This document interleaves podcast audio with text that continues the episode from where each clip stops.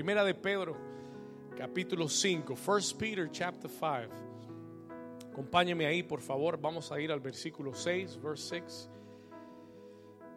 Voy a leer del versículo 6 al 11. Dice la escritura, humillaos pues bajo la poderosa mano de Dios para que Él os exalte cuando fuere qué? Cuando fuere tiempo. Versículo 7, echando toda vuestra qué? Escuche esto, dice, echando toda vuestra ansiedad sobre Él. ¿Por qué? Porque Él tiene cuidado de vosotros. Versículo 8, sed sobrios y velad, porque vuestro adversario, el diablo, como león rugiente, anda alrededor buscando a quien devorar. Lea el versículo 9 conmigo, dice, al cual resistid firmes en qué. Ahora léalo como si tuviera fe. Diga, al cual resistid firmes en la fe, sabiendo que los mismos padecimientos se van cumpliendo en vuestros hermanos en todo el mundo. Más el Dios, léalo conmigo, más el Dios de toda gracia que nos llamó a su gloria eterna en Jesucristo después de que hayáis padecido un poco de tiempo, el mismo os que os perfeccione, os afirme, fortalezca y establezca. A Él sea la gloria y el imperio por los siglos de los siglos. Amén. Así sea. Dígale a su vecino, vecino, hoy vamos a vencer la ansiedad. Ahora dígale al otro vecino, al que es más bonito, dígale, hoy vamos a vencer la ansiedad. Al que mejor le caiga, dígale. Muy bien, puede tomar su asiento. You may be seated. Tome su lugar. You take your place this morning. Muy bien. Hoy en día nosotros vivimos en medio de una sociedad que vive extremadamente acelerada. Yo no sé cuántos de ustedes se pueden identificar con eso. Una sociedad, vivimos dentro de una sociedad que vive acelerada. Una sociedad que con la tecnología y con el tiempo se ha acelerado y, pareciera que, o debiera ser que la tecnología fuera, debería ser algo que hace la vida mejor, pero en muchas eh, oportunidades y en muchas formas, en vez de mejorar nuestra vida, nos acelera más eh, trae aún más presión sobre nuestra vida. Y si usted mira nuestra sociedad hoy en día, especialmente en esta nación, en este país, es una sociedad que vive, como le digo, acelerada, con mucha presión, con mucho estrés y con mucha ansiedad. Esta palabra ansiedad es muy relevante, it's a very relevant word. Existe mucha ansiedad y yo me atrevo a decir que existe, hoy en día más ansiedad, más preocupación que en ningún otro tiempo de la historia de la humanidad. ¿Cuántos dicen amén? Eh, es una realidad. ¿Por qué? Bueno, porque hay tantas cosas que están sucediendo alrededor del mundo tantas cosas que están sucediendo, las noticias en el mundo, las noticias en esta nación, la política, las guerras, los rumores de las guerras que, pueden estallar en cualquier momento. Existe un gran nivel de preocupación y de, ansiedad. Yo mencionaba hace un momento atrás, hace años atrás, eh, nuestra preocupación era que nuestros niños tuvieran sus útiles escolares, que tuvieran todo lo necesario, sus uniformes para la escuela. Hoy en día la preocupación no es, ya no es tanto eso, it's not just that. La preocupación hoy en día va más allá. Eh, está en que nuestros hijos regresen de la escuela, que regresen vivos, que no les vaya a pasar nada. El año pasado, muy cerca de casa, muy cerca de aquí, en Parkland, tuvimos un incidente de magnitud mundial en este año. This year, happened this year, correct. Eh, tuvimos un, evento de magnitud mundial, nivel nacional, mundial, una noticia que nos sacudió como comunidad. cómo un hombre puede entrar, como un joven puede entrar a una escuela desapercibido con un arma y matar a decenas de estudiantes. Entonces la preocupación y la ansiedad existe hoy en día. ¿Por qué? Por las noticias que nos están sacudiendo, por las noticias, los conflictos, como le decía, las guerras, los rumores de guerras, los desastres naturales. Yo no sé si ustedes han visto las noticias en California.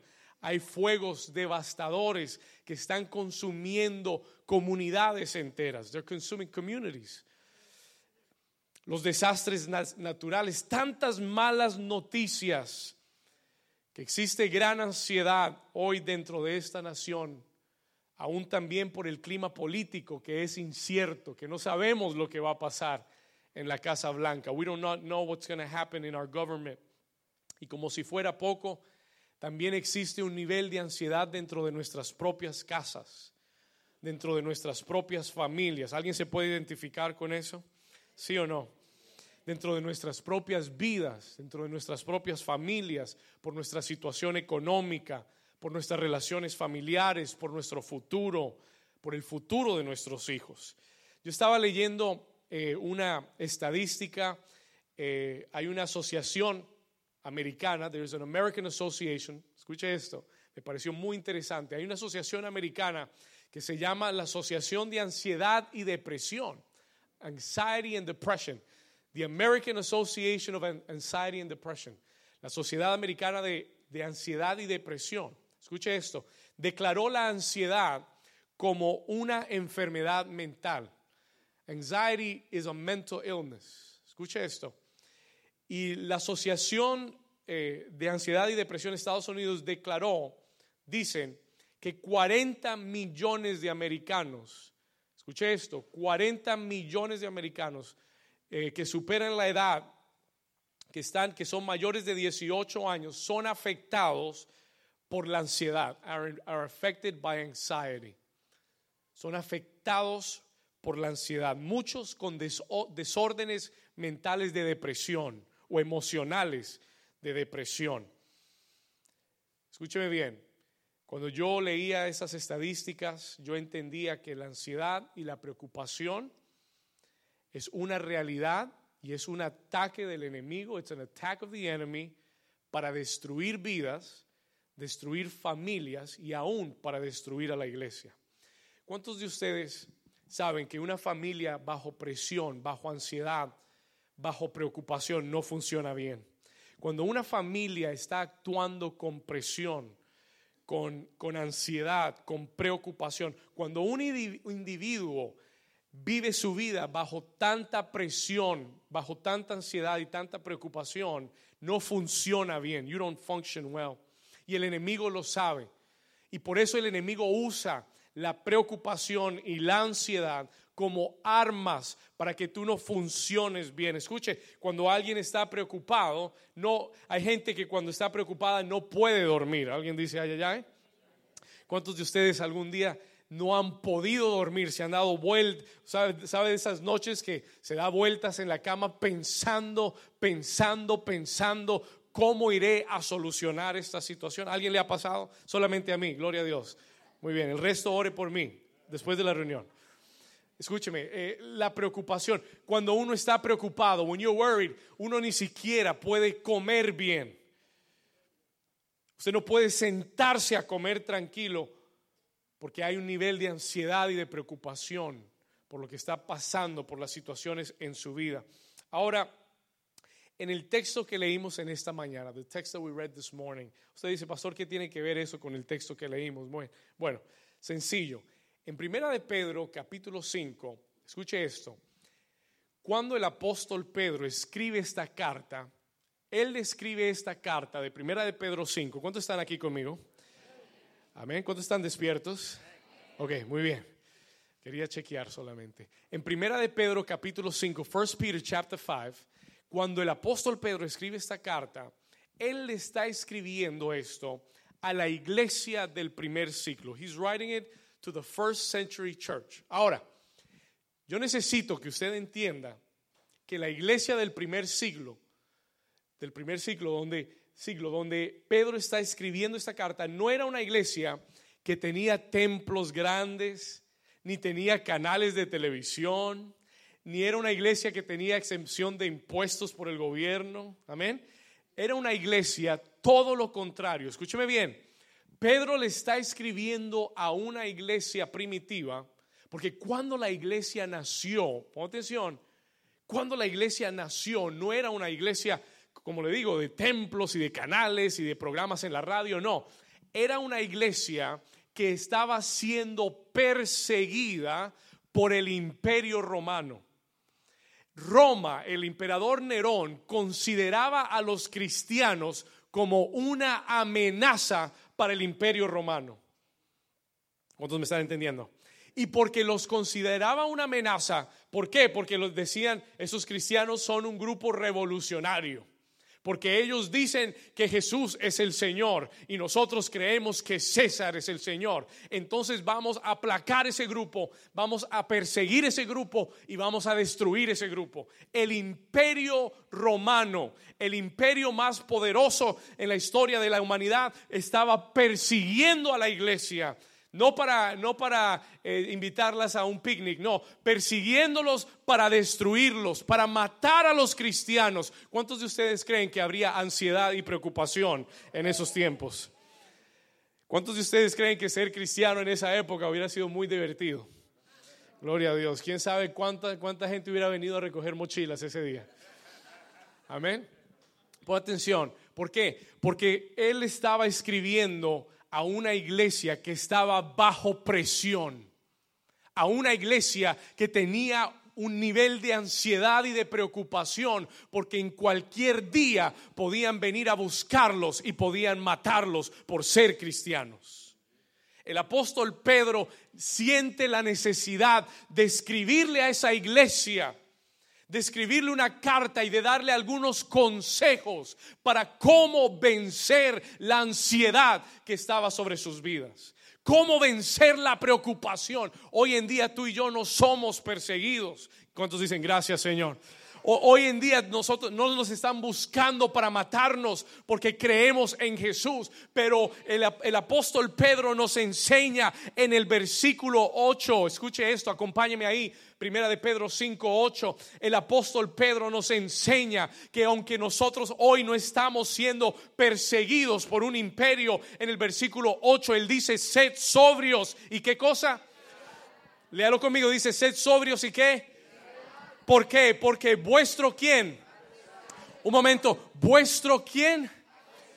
Sí, el apóstol Pedro nos enseña que nuestro adversario no es el imperio romano. Él le, escribe a la iglesia y le dice, mire, la, verdadera oposición en sus vidas no es el emperador Nerón, ni es el imperio romano que los está persiguiendo. La, verdadera oposición en tu vida no es tu jefe, ni es tu esposa, ni siquiera tu suegra. ¿Cuántos dicen gloria a Dios? Aunque hay suegras que dan guerra, pero no es, no es la. Diga conmigo, mi lucha no es contra carne ni sangre.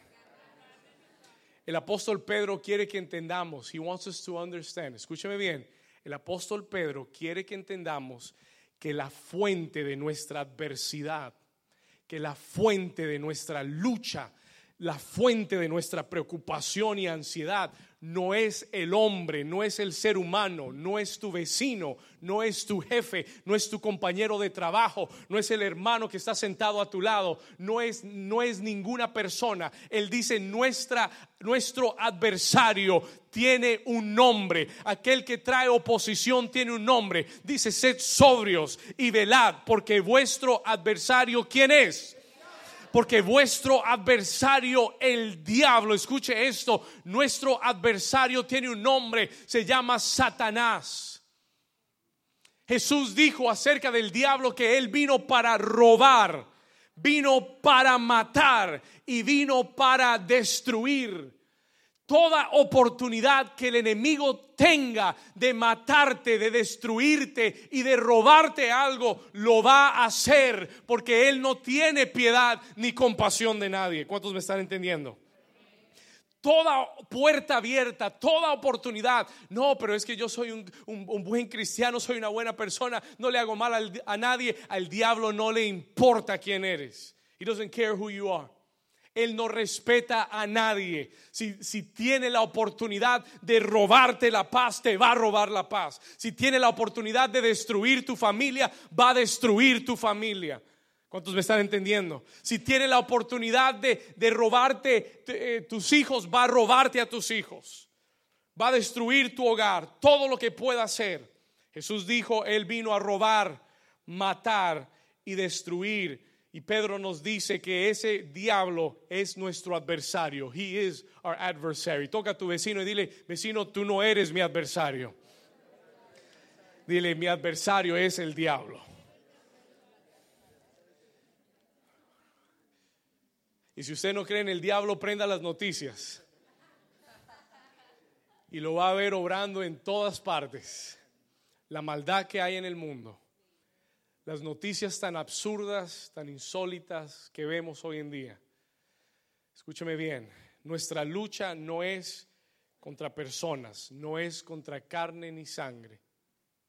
Muchas veces nos distraemos pensando que mi batalla es contra alguien.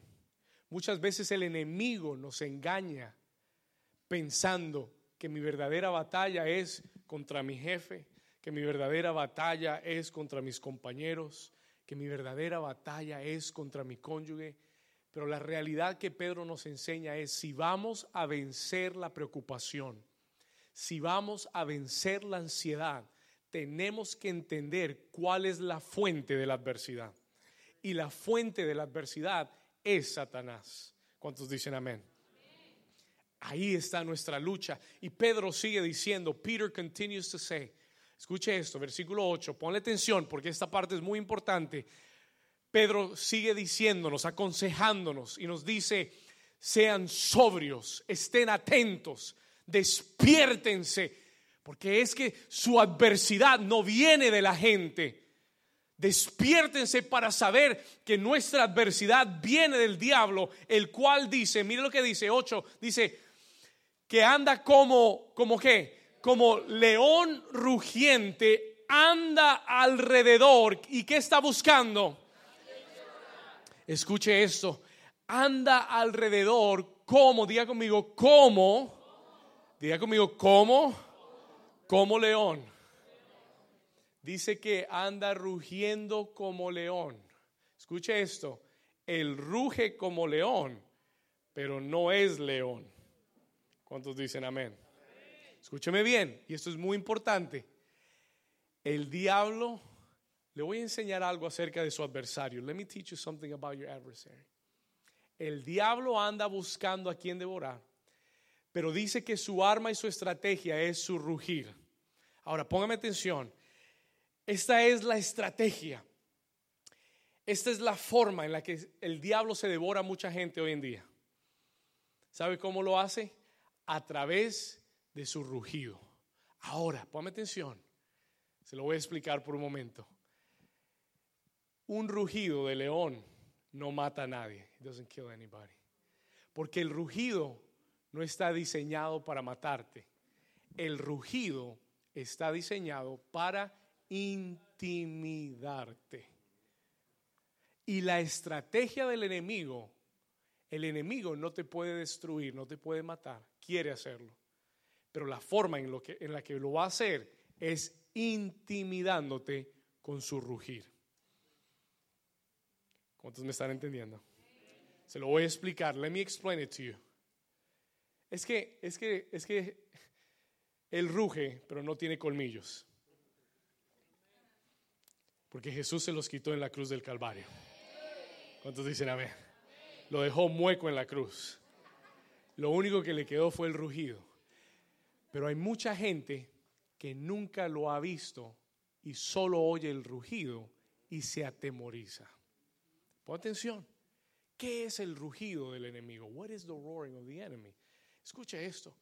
No sé si usted alguna vez ha oído al enemigo rugir. Yo no sé si alguna vez le han diagnosticado una enfermedad y el enemigo te ha rugido y te ha dicho, te vas a morir con eso. Eso se llama rugido de león. ¿Por qué? Porque no es una realidad, pero es algo que el enemigo te quiere, quiere, hacerte que creas y que aceptes. Y al aceptar eso, comienzas a preocuparte, comienzas a tener ansiedad. ¿Y qué pasa? Y él te paraliza totalmente. ¿Cuántos me están entendiendo? Oh, y él puede rugir todo lo que quiera, pero la verdad y la realidad de la palabra de Dios me dice que en las llagas de Cristo yo fui curado y fui sanado. Entonces yo tengo que entender que cuando el león ruge, yo tengo a otro león que se llama el león de la tribu de Judá, que es poderoso, que ya venció al enemigo. Alguien dice amén.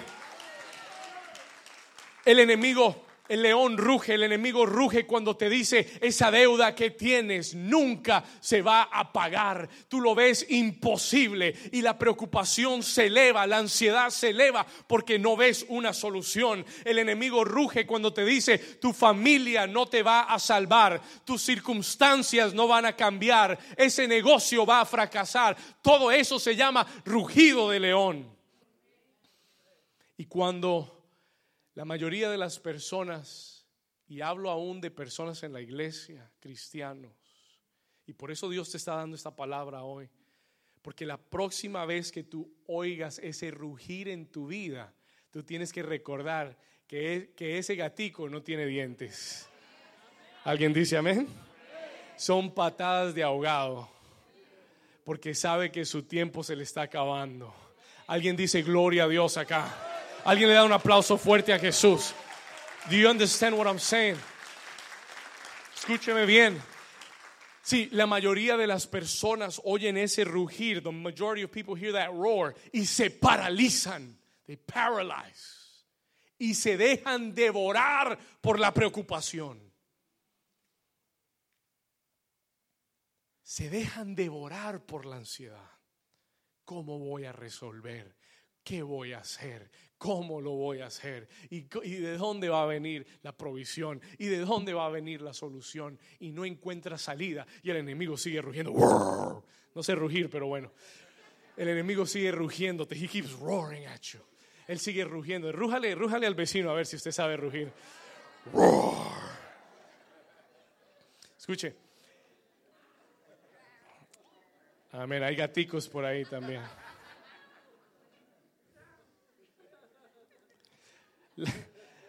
La, mayoría oyen el rugir del enemigo y se paralizan, they paralyze. Porque no son conscientes de esta verdad. They're not conscious of this truth. Que él ruge como león, pero ruge como león porque sabe que no tiene nada más. Ah, gracias Señor. Escúcheme bien. Pon atención a esto. Y si tú has estado así estos días, yo sé, yo estaba escribiendo este mensaje esta semana y el Espíritu Santo me habló y me dijo, van a a, van a ver muchas personas sentadas este domingo que han estado que han estado de esa forma. They've been like that these days. Tú has estado paralizado porque has oído el rugir del león. You've heard the roaring of the lion que está rugiendo en contra de tu familia, está rugiendo en contra de tus finanzas, está rugiendo en contra de tu salud, de tus relaciones. Y el Espíritu de Dios me habló y me dijo, van a haber muchos acá y yo quiero que sepas en esta mañana que Dios te trajo aquí hoy no por casualidad. God didn't bring you here by coincidence. Escuche, él, él sabía que tú ibas a estar aquí. He knew you were going to be here. Y él quiere que tú sepas, me dio este mensaje porque Él quiere que tú sepas que Él es el Dios de lo imposible. Escuche esto, listen to this. Él quiere que sepas que Él es el Dios, diga conmigo, Él es el Dios de lo imposible. Dios quiere que sepas hoy que cualquiera sea la circunstancia, por más imposible que parezca, hay esperanza, there is hope. Escúchame, hay esperanza. Y hoy Dios quiere sacarte de la depresión, quiere sacarte de la preocupación, quiere sacarte de la, de la ansiedad y quiere darte confianza, quiere darte seguridad y quiere darte paz en Cristo Jesús. Alguien dice, gracias Señor. Denle un aplauso fuerte a Jesús, vamos. Si usted quiere esa paz de Dios, denle un aplauso fuerte a Jesús.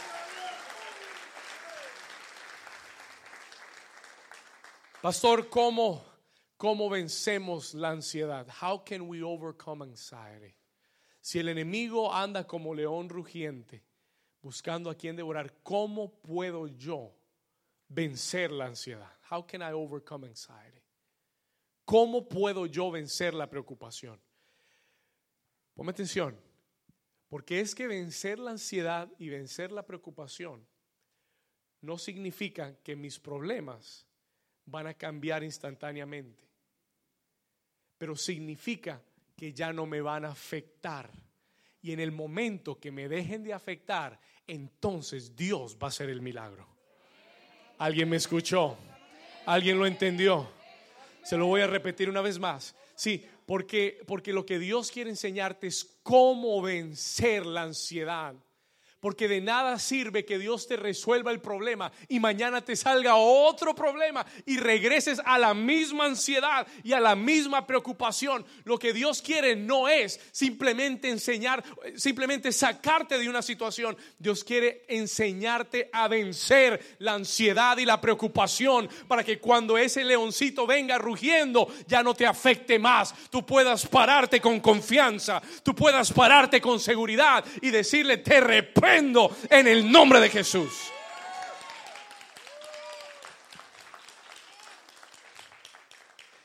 ¿Cómo vencemos la ansiedad? How do we overcome anxiety? ¿Qué tenemos que hacer? Yo quiero darle algo práctico. I want to give you something practical. Le voy a invitar que usted anote esto. I want you to write this down. Esto le va a ayudar en su vida. Esto le va a ayudar en su caminar con Dios. Le va a ayudar a su familia. Te va a ayudar en todas las áreas. What do we do, pastor? Versículo 6, por favor, acompáñeme ahí. Primera de Pedro 5, 6, 1 Peter 5, 6. Vamos a retroceder unos dos versículos. Primera de Pedro 5, 6. Mire la clave. I want to teach you the key. Quiero enseñarte la clave. Y, es, y esto fue para mí como, como un oasis en el desierto. This was an oasis in the desert for me porque nunca lo había visto de esta forma. Primera de Pedro capítulo 5, versículo 6, lo primero que Pedro dice en este versículo. Escuche esto, porque aquí está la clave. Here's the key. Él dice, humillaos bajo, dice, humillaos pues bajo la que? La poderosa, diga conmigo, la poderosa mano de Dios. Pero Pedro dice, Humillaos pues bajo la poderosa mano de Dios. Versículo 7. Mire esto.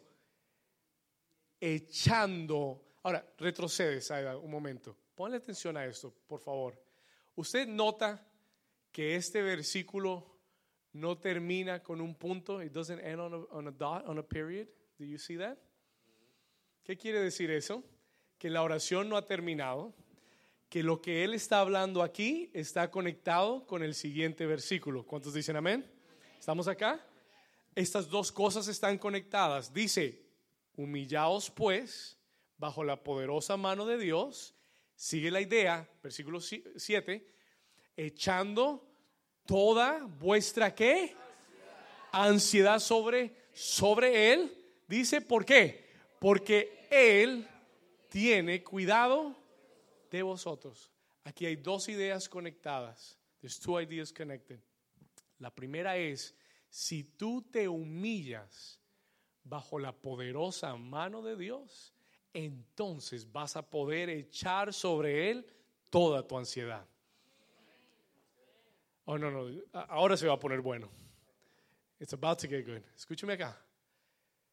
Él dice, si nos humillamos bajo la poderosa mano de Dios, entonces vamos a poder echar nuestra ansiedad sobre Él porque Él cuida de nosotros. Entonces, ¿dónde está la clave? La clave está en humillarnos bajo la poderosa mano de Dios. What does that mean, pastor? ¿Qué significa humillarnos? Bajo la poderosa mano de Dios. Anote esto, por favor. Esto es para, para ayudarlo a usted. I want to help you. Pedro dice, humilla, humíllense bajo la poder, humillaos bajo la poderosa. ¿Qué significa humillarnos?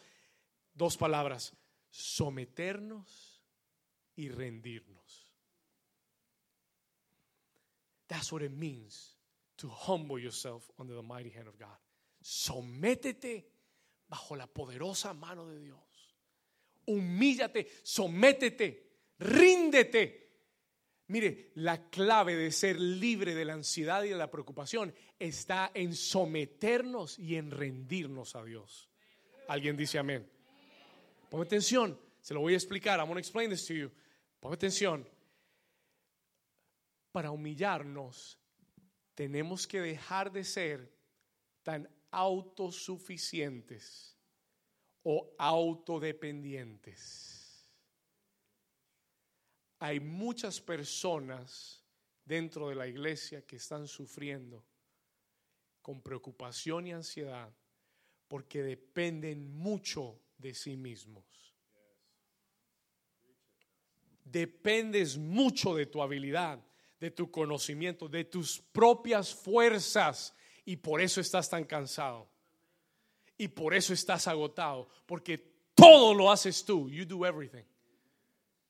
Porque todo lo quieres solucionar tú y por eso no encuentras solución. You find no solution. Pero el día que tú y yo nos humillamos y le decimos, Señor, ya no puedo más. Ya he tratado todo y no he encontrado la forma. Voy a hacerlo ahora a tu manera. Lo que tú quieras lo hago. Lo que tú ordenes lo hago. Te voy a obedecer a ti. Y cuando tú tomas esa actitud, entonces la poderosa mano de Dios viene sobre tu vida.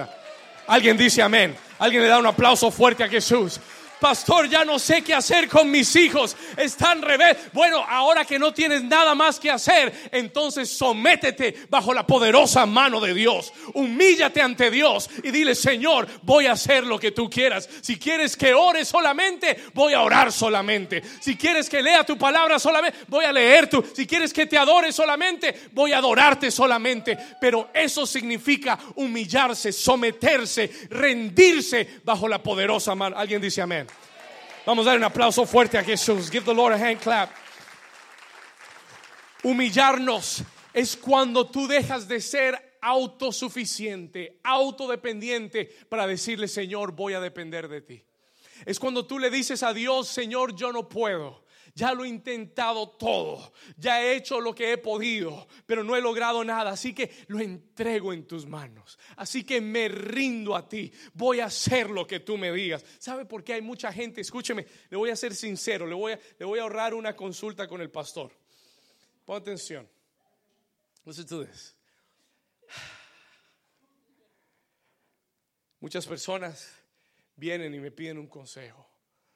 Diferentes situaciones sus vidas. A veces el consejo suena tan sencillo. O a veces el consejo suena tan cliché. Porque la mayoría de las veces yo le digo a las personas, sométete a Dios, ora, búscalo a Él con todo el corazón. Deja que obedécele a Dios y mira cómo Dios obra a tu favor. Y la gente piensa que eso es un consejo como para sacarlo de encima. Pero déjeme decirle algo. En todos mis años de caminar con Dios, yo he aprendido una cosa. Si hoy tengo este ministerio, si tenemos esta iglesia de pie, avanzando, creciendo, es porque he aprendido una cosa, learn one thing. Cuando nosotros nos sometemos a Dios, cuando buscamos a Dios en oración, y le digo, Señor, yo no puedo, pero lo que tú digas, eso hago. Entonces, en ese momento, Dios dice, ah, ahora sí. El Señor dice, yo estaba esperando que tú te cansaras. Yo estaba esperando que tú te rindieras.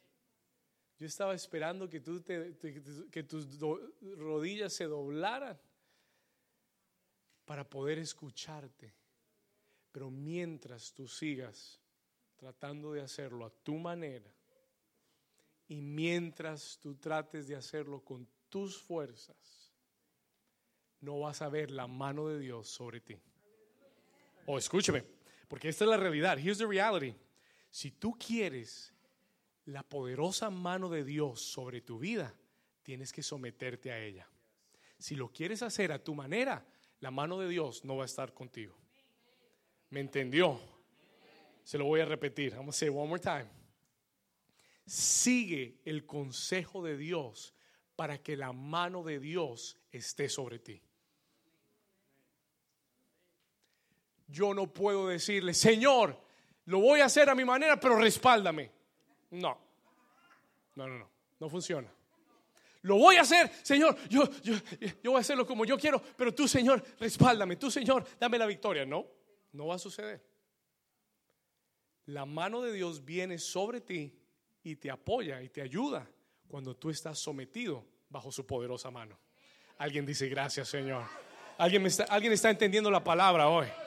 Escúcheme bien, listen to me. Oh, vamos, levante su mano conmigo y dile, Señor Jesús, en esta mañana, enséñame a someterme, a humillarme, a rendirme bajo tu poderosa mano. Dígale conmigo, porque solo tu mano, diga, porque solo tu mano me puede dar la victoria. Si usted lo cree, denle un aplauso fuerte a Jesús.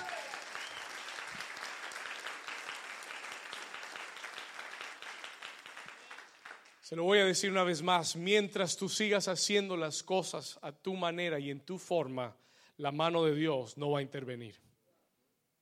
Eso, eso vale la pena escribirlo, ponerlo en el Facebook, ponerlo en el refrigerador, para que usted se acuerde todos los días de esto. Remember this every day. Escúcheme bien. Una vez más, mientras que yo siga haciendo las cosas a mi forma y a mi manera, la mano de Dios no va a intervenir si yo quiero ver la mano de Dios intervenir en mi vida, tengo que humillarme, someterme, rendirme bajo la poderosa mano de Dios. Amén. ¿Qué significa, pastor? ¿Qué representa la mano de Dios? What does the hand of God represent? Anote, tengo cinco cosas para darle, poderosísimas. I want you to have this. Quiero que usted se lleve esto. Esto vale más que cualquier otra cosa que puede llevarse hoy. Cinco cosas, five things, que representa la mano de Dios sobre tu vida. Cuando tú te sometes, cuando tú te humillas, cuando tú te rindes con el corazón, estas cinco cosas vienen de la mano de Dios para tu vida. ¿Cuántos quieren saber cuáles son? Venga el próximo domingo. Sigamos. Mentiras. Aquí van. Número uno, number one. Cuando tú te sometes a la, bajo la poderosa mano de Dios, lo primero que Dios te da es propósito. Anote esto, por favor. Write this down. Propósito. Isaías, capítulo 64, versículo 8. Lo primero que viene de la mano de Dios para ti es, ¿qué cosa? No lo, no lo escuché, ¿qué es? Propósito. Mire lo que dice Isaías 64, 8. Ahora pues, Jehová, tú eres nuestro qué? Nuestro Padre. Nosotros somos qué? Barro y tú el que nos formaste. Así que obra de tus manos somos todos nosotros. Cuando tú te sometes bajo la mano de Dios, Él se convierte en tu alfarero. Y comienza a darle a tu vida forma, sentido, propósito. Pero mientras tú sigas haciendo lo que tú quieres, tu vida nunca tendrá forma, sentido ni propósito. Alguien dice amén. Lo primero que viene de la mano de Dios cuando tú te sometes es propósito. Él se convierte en tu Padre, Él se convierte en tu alfarero y tú el barro en sus manos. Mire lo que él dice, y tú el que nos formaste, así diga conmigo, así que obra de tus manos. Dígale, Señor, yo soy obra de tus manos. Yo quiero ser obra de tus manos. En el nombre de Jesús. Número dos, number two, write this down. Escuche esto. Cuando nos sometemos bajo la mano de Dios, la mano de Dios te dará, número dos, su provisión, His provision. ¿Cuántos, uy, un amén, gloria a Dios. ¿Cuántos necesitan la provisión de Dios? ¿Cuántos necesitan la provisión de Dios? Sí, porque es que el trabajo no es suficiente. Y Dios no quiere que tú dependas de tu trabajo. Dios no quiere que tu fuente, tu recurso sea tu trabajo. Dios quiere que tu fuente sea Dios. Amén. Diga conmigo, mi Dios suplirá todas mis necesidades conforme a sus riquezas en gloria en Cristo Jesús. Anote esta cita, por favor. Primera de Crónicas 29, 12. First Chronicles 29, 12. De la mano de Dios viene su provisión. David, el rey David dice, escuche esto, mire lo que él dice, las que, las que, las riquezas, escuche esto, las riquezas y la gloria proceden de ti y tú dominas sobre todo y en tu qué? Y en tu mano está la qué? La fuerza y el poder y en tu mano el hacer grande y el dar poder a todos. ¿Cuántos dicen amén? Versículo 13, voy a leer el 13 y el 14. Mira lo que dice. ¿Estamos ahí? ¿Lo tienes? Ok. Versículo, búscame el 14. Let's look for 14. Quiero que vea el 14. Mira lo que dice, porque ¿quién soy yo? Pon atención a esto. ¿Y quién es mi pueblo para, para que pudiésemos ofrecer voluntariamente cosas semejantes? Pues diga conmigo, todo es tuyo. Y de lo recibido de tú te... ¿Cuántos dicen amén? Diga conmigo, mi provisión. Levanta tu mano derecha y diga conmigo, mi provisión viene de la mano de Dios. Señor, que de hoy en adelante tú seas mi recurso. Que, que las riquezas y el poder vengan a mi vida de tu mano en el nombre de Jesús. Si usted lo cree, den un aplauso al Señor. Vamos bien. ¿Cuántos están recibiendo hoy? Dígale a su vecino, vecino, está bueno esto, me gusta. Wow. Número tres, de la mano de Dios viene el poder para vencer. Power to overcome. Escuche esto. Hay muchas cosas que necesitamos vencer, muchas situaciones que necesitamos vencer. ¿De dónde viene ese poder para vencer, pastor? De la mano de Dios. Anote esto, Deuteronomio, capítulo 26, Deuteronomy 26, versículo 7 en adelante. Mire lo que dice. Quiero que lo lea conmigo. Dice, y clamamos a Jehová, el Dios de nuestros... ¿Qué hicimos? ¿Qué hicimos? Clamamos a Jehová, el Dios de nuestros padres. Y Jehová, ¿qué hizo? Oyó nuestra voz, nuestra oración, vio nuestra aflicción, nuestro trabajo y nuestra opresión. Versículo 8. Y Jehová, léalo conmigo fuerte, dice, y Jehová nos sacó con qué? ¿Con qué? Diga conmigo, y Jehová me sacará con su mano fuerte, con brazo extendido, con grande espanto y con señales y con milagros, dice Dios. ¿Cuántos dicen amén? Jehová nos sacó, vamos a retroceder, y Jehová nos sacó, versículo 8, verse de Egipto con mano fuerte. Mire, le estoy hablando de los beneficios de someterse a la mano de Dios. Oh, this is so good. Cuando usted decide someterse, tiene propósito, va a tener provisión, vas a tener poder para vencer. Mire, eh, dice, cuando los egipcios vinieron y trataron de esclavizarnos y nos tenían como esclavos afligidos, la poderosa mano de Dios vino, su brazo extendido vino y dice que con espanto, con señales, con milagros, versículo 9, verse 9, nos trajo de, a este lugar y nos dio esta tierra, tierra que fluye con leche y miel. ¿Cuántos dicen amén? Levante su mano conmigo y diga, Señor Jesús, hoy me someto bajo tu mano, porque en tu mano está el poder para vencer Diga, yo declaro que soy más que vencedor en Cristo Jesús. Si usted lo cree, den un aplauso fuerte. Número cuatro, de la mano de Dios viene la protección de Dios, the protection of God. Salmos 138. Mire, estos son versículos para que usted guarde, atesore, lea, vuelva a leer, repítalos. Cuando el león venga a rugir, Usted cántele todos los versículos, amén. Dígaselos en la cara. Usted, usted rújale al diablo con esos versículos.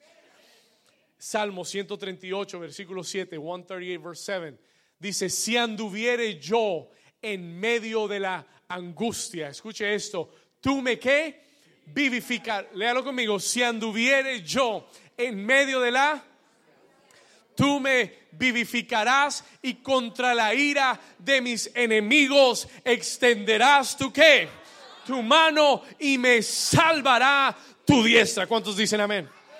La mano de Dios te protege de tus enemigos la mano de Dios va a cubrir a tus hijos. Tú no puedes ir con ellos a la escuela, pero está bien, no tienes que preocuparte, no tienes que tener ansiedad, porque la poderosa mano de Dios los va a cubrir en contra de toda acechanza del enemigo. Y la mano de Dios es mejor que tu mano.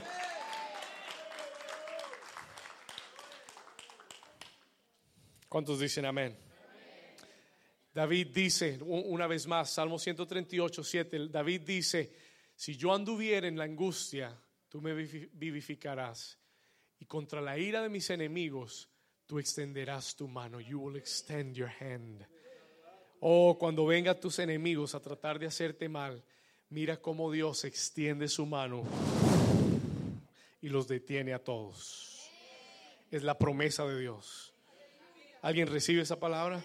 Levante su mano conmigo y dile, Señor Jesús, en esta mañana me someto bajo tu poderosa mano y yo creo que con tu mano tendré protección, mi familia tendrá protección de todos mis enemigos en el nombre de Jesús. Número 5, número 5. De la mano de Dios viene su ayuda divina, divine help. La mano de Dios provee ayuda, ayuda divina. Isaías 41, Isaías 41. Estoy llegando al final. Isaías 41.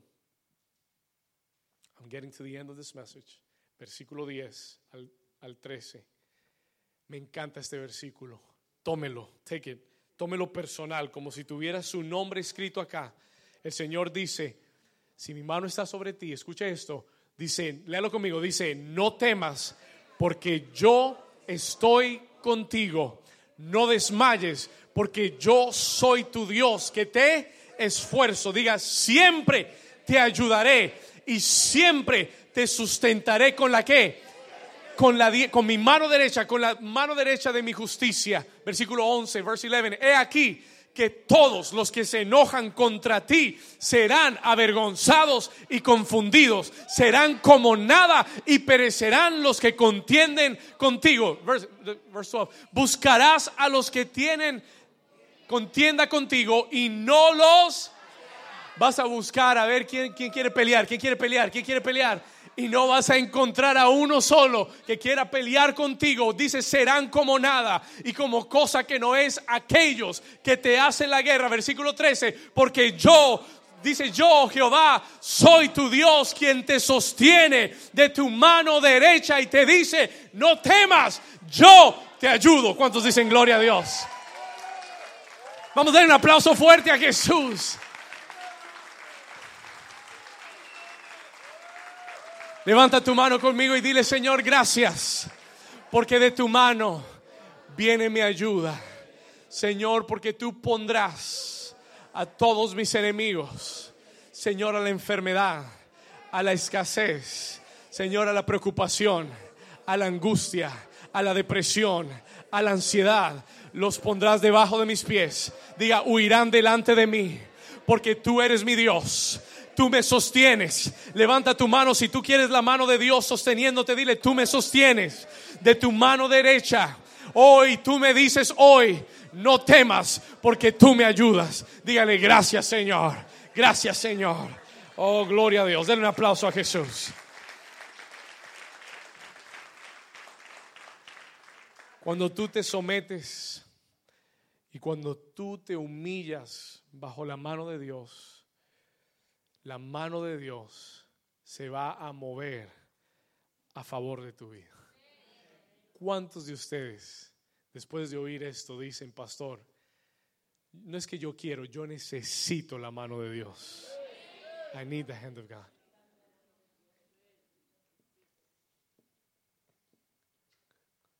¿Cuántos de ustedes creen que si la mano de Dios está con nosotros, vamos a estar preocupados? No puede haber preocupación no puede haber ansiedad. ¿Por qué? Porque yo sé quién va conmigo. Porque yo sé que estoy sometido bajo su mano. Y si me someto bajo su mano, voy a tener propósito número uno. ¿Qué más? Número dos, provisión. Número tres, poder para vencer. Número cuatro, protección. Y número cinco, ¿cuántos están aquí conmigo? Si tú te humillas bajo la mano de Dios, la mano de Dios se moverá a tu favor. Toda ansiedad, toda angustia, toda preocupación que venga, tú la vas a poner bajo la mano de Dios.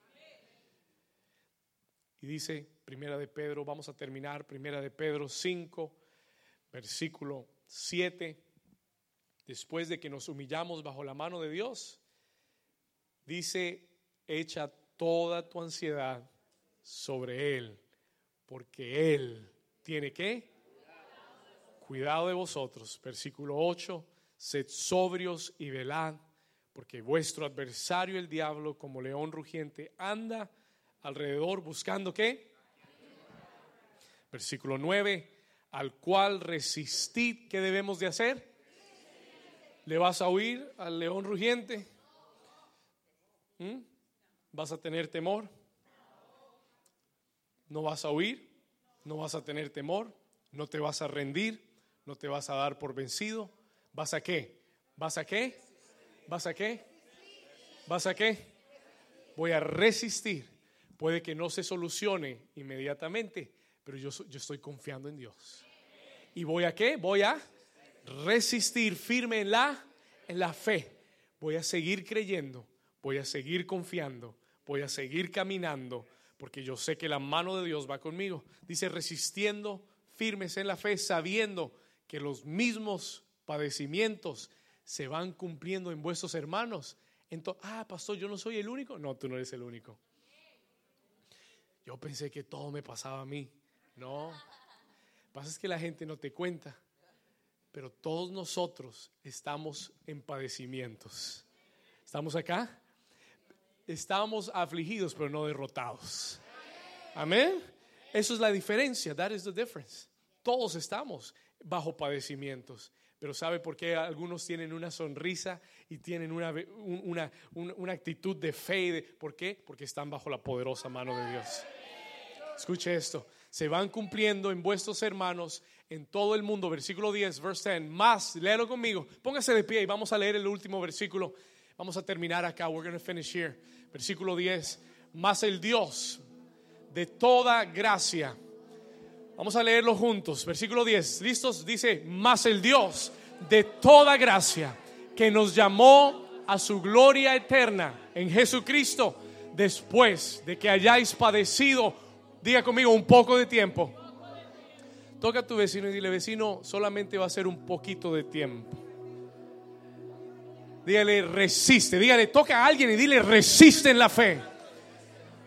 Porque solamente, por dile, falta poco.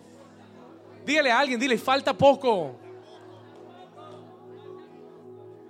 Mas el Dios de toda gracia que nos llamó a su gloria eterna en Jesús, después de que hayáis padecido un poco de tiempo, diga conmigo, el mismo os perfeccione, os afirme, os fortalezca y establezca. Versículo 11, léalo conmigo, a Él sea la gloria y el imperio por los siglos de los siglos. Y la iglesia dice, amén. Dale un aplauso fuerte a Jesús.